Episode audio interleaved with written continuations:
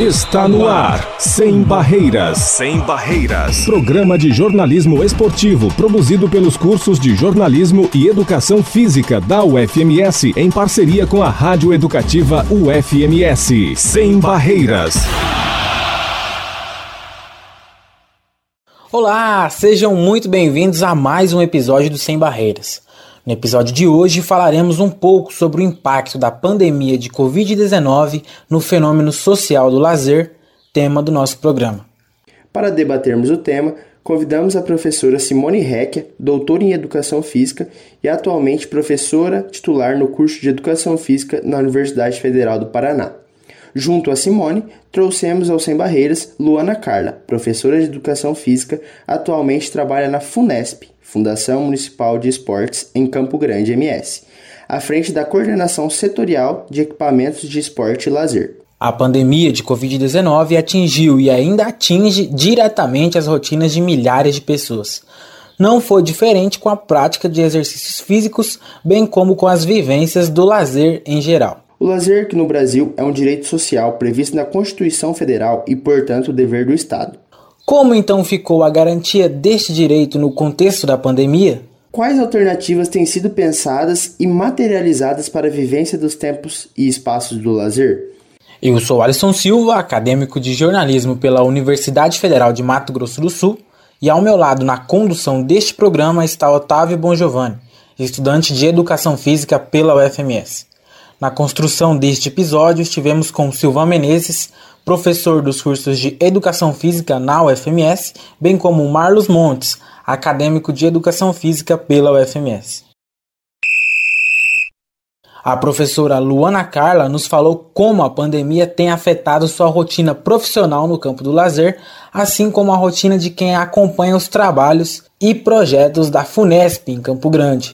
A pandemia foi um, um processo assustador assim para a gente, porque a gente estava acompanhando pela televisão e de repente chegou aqui, impactou, parou e a gente ficou assim, meu Deus, e agora? O que, que vai ser? Nós vamos parar as oficinas, nós vamos parar os atendimentos. Quando foi decretado, né, que a gente estava em quarentena, que tudo ia parar, que as pessoas não deveriam sair de casa, é, que as, as, os órgãos públicos todos foram é, diminuíram a sua carga horária, enfim, a gente falou não, nós vamos ter que buscar estratégias para continuar mantendo as oficinas, uma vez que a gente tem um grande contingente de, de recursos humanos, então, né, a gente não pode deixar essas pessoas paradas em casa e, e principalmente que a gente precisa levar um pouco de sanidade para aquelas pessoas que vão, vão ficar dentro de casa, presas, pessoas que trabalhavam às vezes, né, praticamente 24 horas do dia, tinha uma rotina super agitada e de repente do nada se encontra preso sem poder é, às vezes ir no mercado dependendo do grupo em que ela se encontrava. Então lá no dia 17 de março, quando foi decretado que estávamos em quarentena, nós já, nós já traçamos as primeiras estratégias no, no seguinte ponto: nós não podemos parar. Como a gente vai fazer? Não sei. Mas nós não podemos deixar de oferecer as oficinas. Aí, nessas duas primeiras semanas, a gente já foi é, traçando, e, e, foi um processo muito complicado, porque a gente terminou praticamente, né? a gente agora tem voltado para as aulas é, presenciais, sem ainda ter chegado num consenso né, do que, que era o melhor e do que, que era o certo a fazer. A gente foi trabalhando em cima do que a gente tinha semanalmente, a cada decreto, a cada notícia e como que a, a, a pandemia, a doença, ela vinha se alarmando e se alastrando. Então, nas duas primeiras semanas, nós já definimos que nós iríamos trabalhar com videoaulas. Comunicamos os agentes sociais, no entanto, não era uma regra, nem todos precisavam cumprir, é, eram aqueles que tinham mais desenvoltura, é, men menos inibidos, né? Então, tinham aqueles que, que tiraram de letra e que na segunda-feira já estava oferecendo live para os seus alunos. No entanto, a gente precisava também traçar metas e, e objetivos e estratégias para que todos os professores se envolvessem nisso, né? Até porque era, é, é, exatamente isso, são oito meses, mas naquele período a gente não sabia por quanto tempo a gente ia estar tá, é, ali enclausurado e preso dentro de casa. Então, aí nas próximas semanas a gente definiu que todos deveriam fazer lives ou videoaulas. Aquele que não, não quisesse fazer aula ali ao vivo, né, se sentisse mais é, envergonhado e menos seguro, poderia fazer videoaulas. Mais para frente, depois de um mês mais ou menos, nós começamos a traçar: não, peraí, que isso não está justo, porque tem agente social que está trabalhando todos os dias, fazendo lives e vídeos de manhã e de tarde, e tem outros que, querendo ou não, estão se beneficiando da, da folga, né? Então, aí a gente precisou é, pensar é, na, pelo lado mesmo de gestores, de empregadores, né? Então, teve todo esse processo também, considerando, é, claro, a capacidade, é, tanto de fazer né, a, a live, porque a gente lembra que no início tinha agente social que não conseguia nem sequer como fazer um vídeo, como tirar uma foto do próprio celular. É, qual aplicativo que, que iria usar, como que a gente ia fazer isso. E aí, no decorrer, realmente foi um processo que a gente foi aprendendo diariamente. A gente tem um grupo com todos os professores, então a gente trocava experiências ali. Gente, olha, o Instagram tá derrubando a minha música por conta de direitos autorais, o que, que eu faço?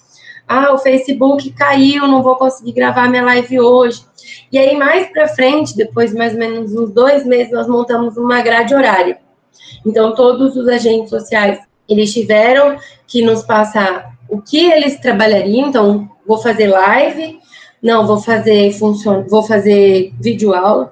Qual a modalidade que ele iria fazer, né? Que ele iria ministrar. E aí a gente foi, foi muito bacana, porque a gente tem oficinas de flex foot, tem oficina de karatê, futsal, judô, é, taekwondo, jiu-jitsu. Então, era assim, oficinas de tudo, de quanto mais modalidades vocês pensarem tinha, e todo mundo se superando ali. E, e chega, muita gente chegava para a gente e falava assim, mano, mas como que eu vou fazer oficina de basquete sendo que as crianças não têm nem as, o aro em casa. Falei, gente, nós vamos ter que usar a cabeça. Não dizem que o professor de educação física é o mais criativo de todos? Então, nós vamos ter que usar bem a criatividade para desenvolver o máximo de, de, de atividades, de tarefas, para que a gente possa tanto atingir nossa, nossas metas quantitativas, quanto para continuar é, erguendo essa bandeira do lazer e do esporte, é, tanto para a qualidade de vida, para, enfim, diversos benefícios que, que eles carregam consigo. Coordenadora do GPLEC, Grupo de Estudos e Pesquisas em Lazer, Espaço e Cidade, projeto da UFPR, Simone Recchia nos falou a respeito do impacto da pandemia nos tempos e espaços de lazer nas cidades contemporâneas. As práticas corporais vivenciadas nos espaços públicos de lazer das grandes cidades, elas são uma possibilidade de exercício político, de exercício de encontro, de concepção de meio ambiente, de aprendizado ambiental. É, e esse corpo que, que, que faz práticas corporais nos parques, nas praças, e que está ali desnudo para fazer um exercício, ele também está em contato com a natureza, ele também está em contato com a cidade, ele também está em contato com os problemas da cidade, os problemas é, de, de, poluição, os problemas de, do lixo, os problemas da segurança pública. Então, cada vez que eu me disponho a ir fazer uma atividade física num parque, eu me, eu me, eu me encontro com essas problemáticas urbanas.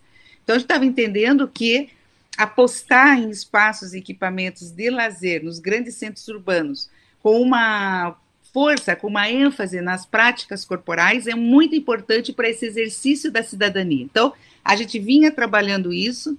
É, meio na ideia das praças da, da Ágora, né, da, quando a gente trabalha aí o passado, né, a questão da história, a gente vê o quanto as cidades tinham pontos de encontro de política, tinham pontos de encontro de você refletir sobre a vida política da cidade a partir né, dos, dos encontros nos grandes centros urbanos, nas praças públicas, e que isso na medida que, pelo menos no Brasil, a questão da violência urbana, as questões é, da depreciação é, da vida urbana, do transporte público, das questões de moradia, ela, elas foram, elas são tão graves que essa ideia de encontro acabou se dissolvendo. Por quê? Porque as pessoas ficaram nos condomínios ou nas favelas isoladas dos grandes centros urbanos, né, segregados, ou nos condomínios fechados para quem tem mais poder aquisitivo, ou nas regiões metropolitanas um pouco mais afastadas.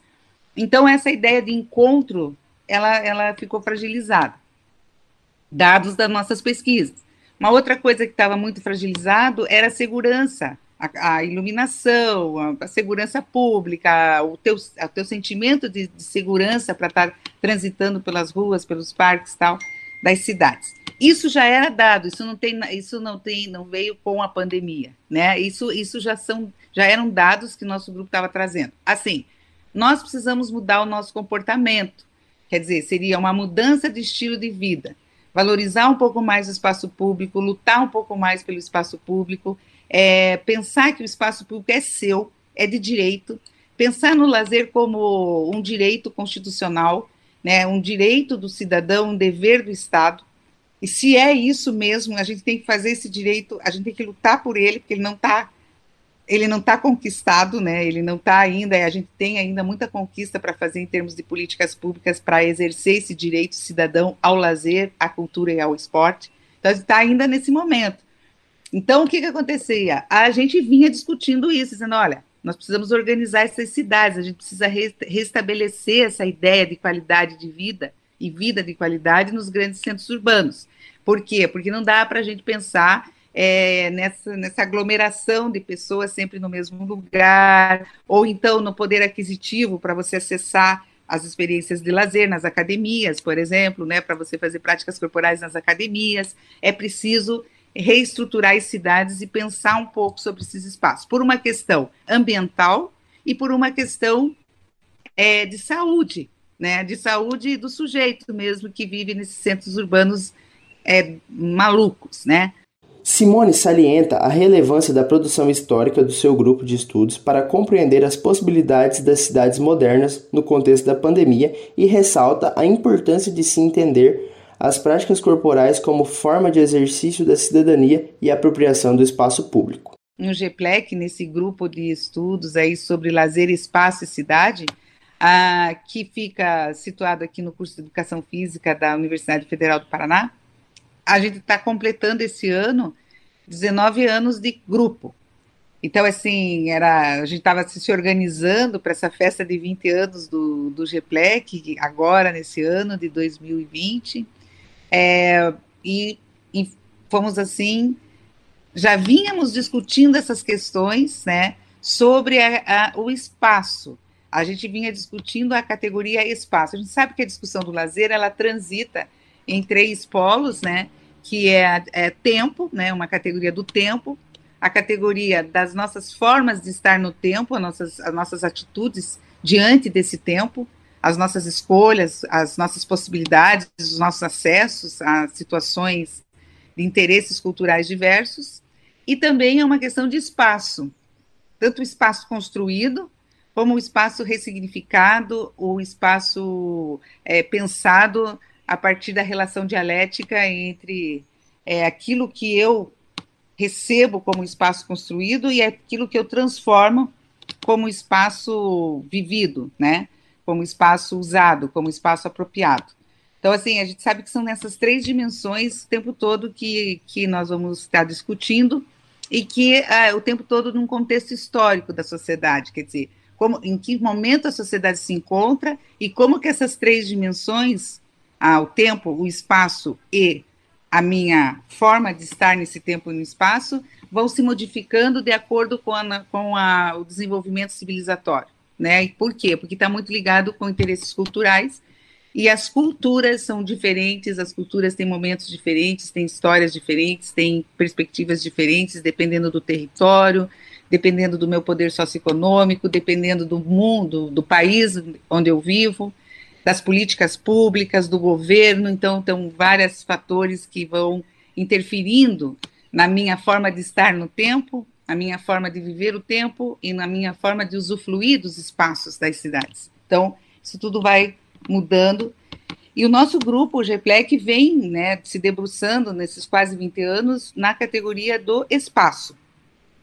Por que, que eu fiz esse, esse preâmbulo? Né? Porque nós vínhamos discutindo como que as cidades, né, elas se organizam, elas, elas produzem espaços é, do mundo do trabalho, das questões de vários marcadores sociais aí, que a gente poderia pôr a religião, poderia pôr a escola, o mundo do trabalho, enfim, a, a moradia adequada, e, e, diante de muitas coisas que a cidade se organiza.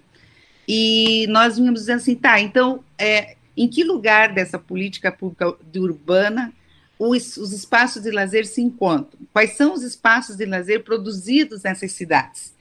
Então, a gente vem discutindo várias formas de pensar esse espaço. Então, parques, praças, ruas, escolas é, e outros, outros equipamentos é, de lazer, centros culturais, centros esportivos, e como que uma política de urbanismo vai pensando sobre isso.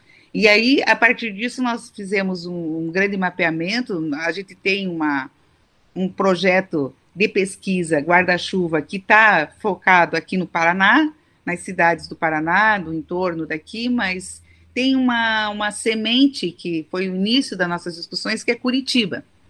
E, e por que, que é Curitiba? Porque Curitiba tem, durante a sua trajetória, desde a década de 70, um investimento muito grande em espaços de lazer e cultura. E ela, e ela, ela, ela, ela ficou, acabou ficando famosa é, internacionalmente e também nacionalmente por ser uma cidade planejada e uma cidade que, nesse planejamento, incluiu espaços de lazer focados em parques públicos, em praças, né, e em centros culturais, centros esportivos, uma ênfase muito grande nesse, nessa ideia de espaço de encontro. Então, aí, a partir dessa tendência do urbanismo de Curitiba, nós começamos a estudar.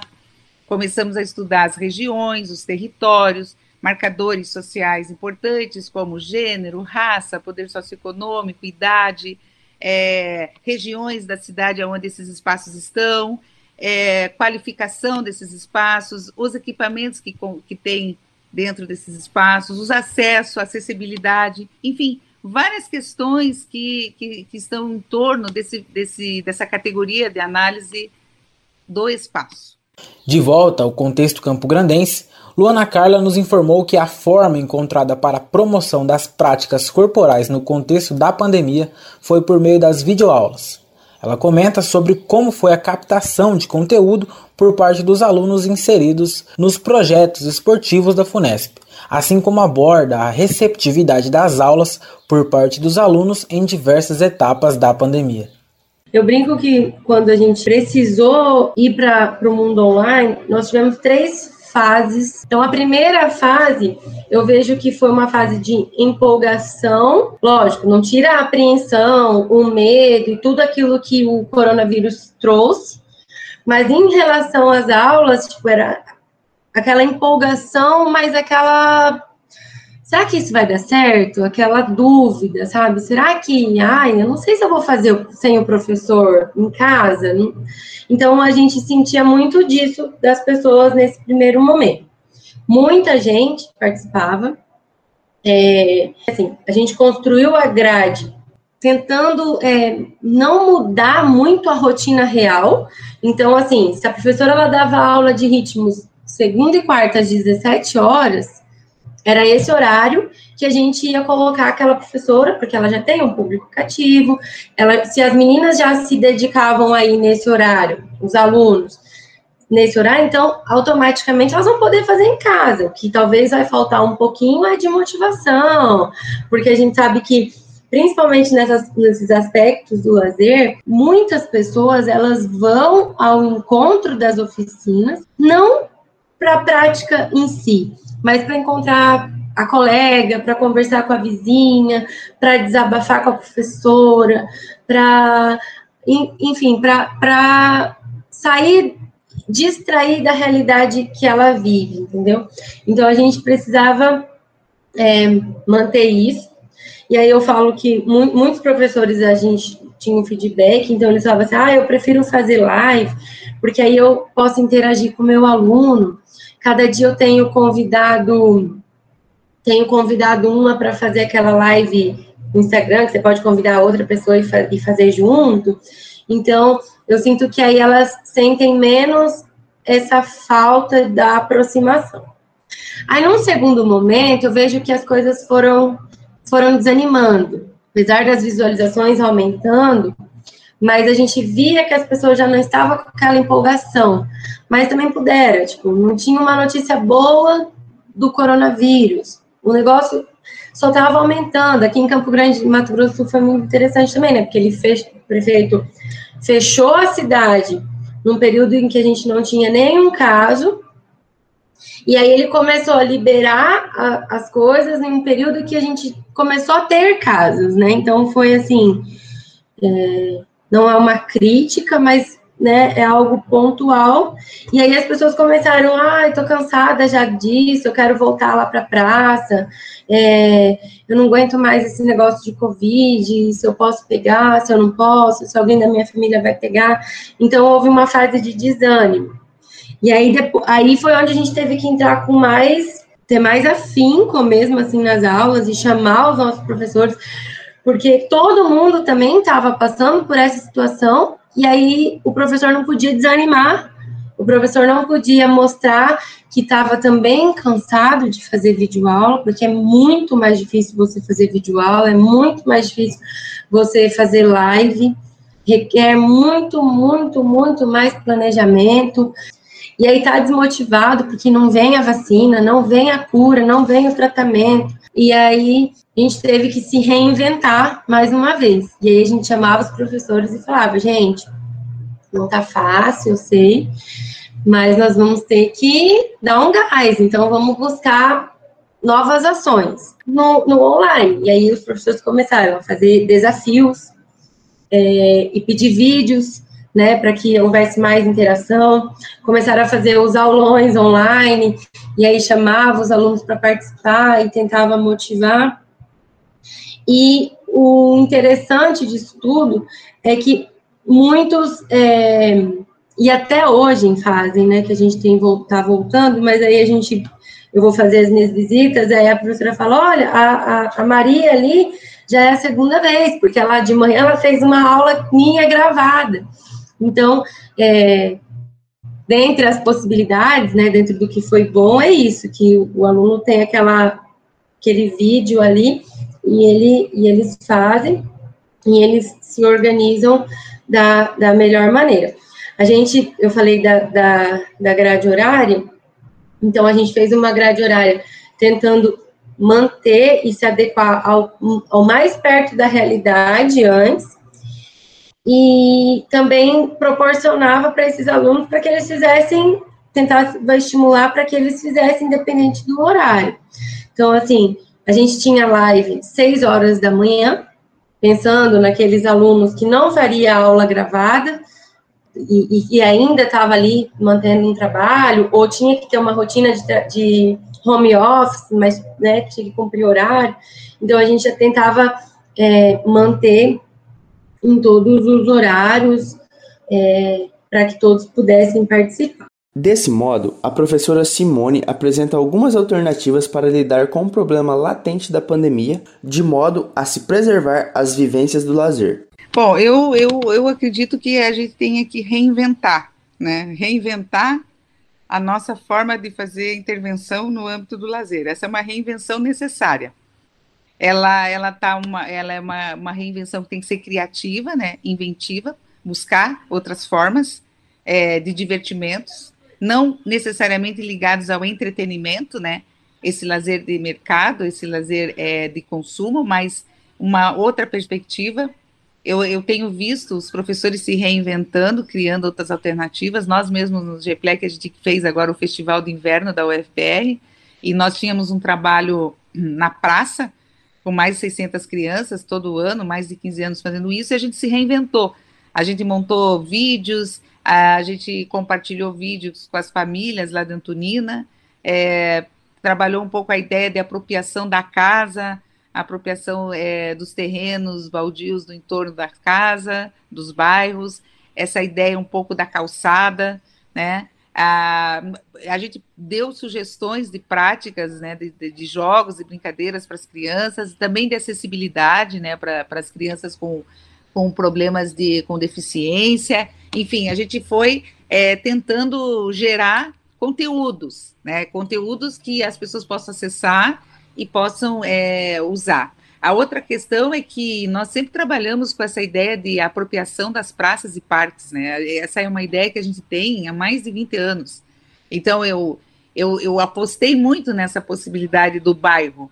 E eu acho que essa é uma possibilidade de intervenção no campo profissional do lazer, é, de a gente fazer essa reapropriação da rua, dos bairros, de, de olhar um pouco para o entorno. Para isso, precisa de um profissional você, você, você precisa ser um profissional do lazer para você pensar nas possibilidades que você possa gerar para as pessoas, desde a questão de programas e projetos de intervenção até questões de organização espacial, de equipamentos, de, de coisas. Então, esse trabalho junto às prefeituras, ele é muito importante. E também junto a ONGs e também aos centros é, da economia local, e também por, com grupos, por exemplo, de lideranças comunitárias em determinadas comunidades, que já têm centros esportivos né, e de cultura, e também é, essa ideia da iniciativa privada, né, porque você tem aí condomínios, você tem possibilidades é, muito interessantes de intervenção, e, e eu acho que isso aí está aberto. Isso, isso, isso é uma possibilidade, sempre foi, mas agora com, com mais ênfase, né? As academias, eu, eu me lembro que o grande impacto aqui em Curitiba foi com a, o fechamento das academias de ginástica, né? De academias de, de musculação, de treinamento. Quer dizer, fechou. Aí, aí, quando fechou, as pessoas ficaram, nossa, então vou no parque. Só que chega no parque não tem o equipamento, não tem iluminação, não tem banheiro, não tem isso.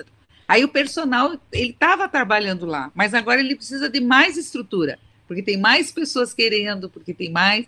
Então, eu acho que descentralizou um pouco essa ideia da, das práticas corporais em academias e pulverizou um pouquinho mais para as práticas corporais junto à natureza, ao ar livre. E isso, esse eu acho que é uma aposta importante da, dos profissionais do lazer. Acréscimo. Como sugestão, a professora Simone Heck indica o documentário O Dilema das Redes, que visa explicitar a manipulação sofrida pelos usuários das redes sociais e em como isso gera ganhos financeiros às empresas envolvidas. Chegamos ao fim de mais um episódio do Sem Barreiras.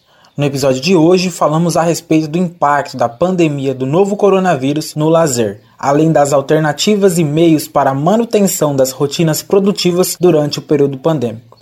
Estivemos com Simone Heck, professora titular de Educação Física na Universidade Federal do Paraná, bem como Luana Carla, professora de Educação Física que atualmente coordena o setor de equipamentos, esporte e lazer na FUNESP, Fundação Municipal de Esportes de Campo Grande, Mato Grosso do Sul.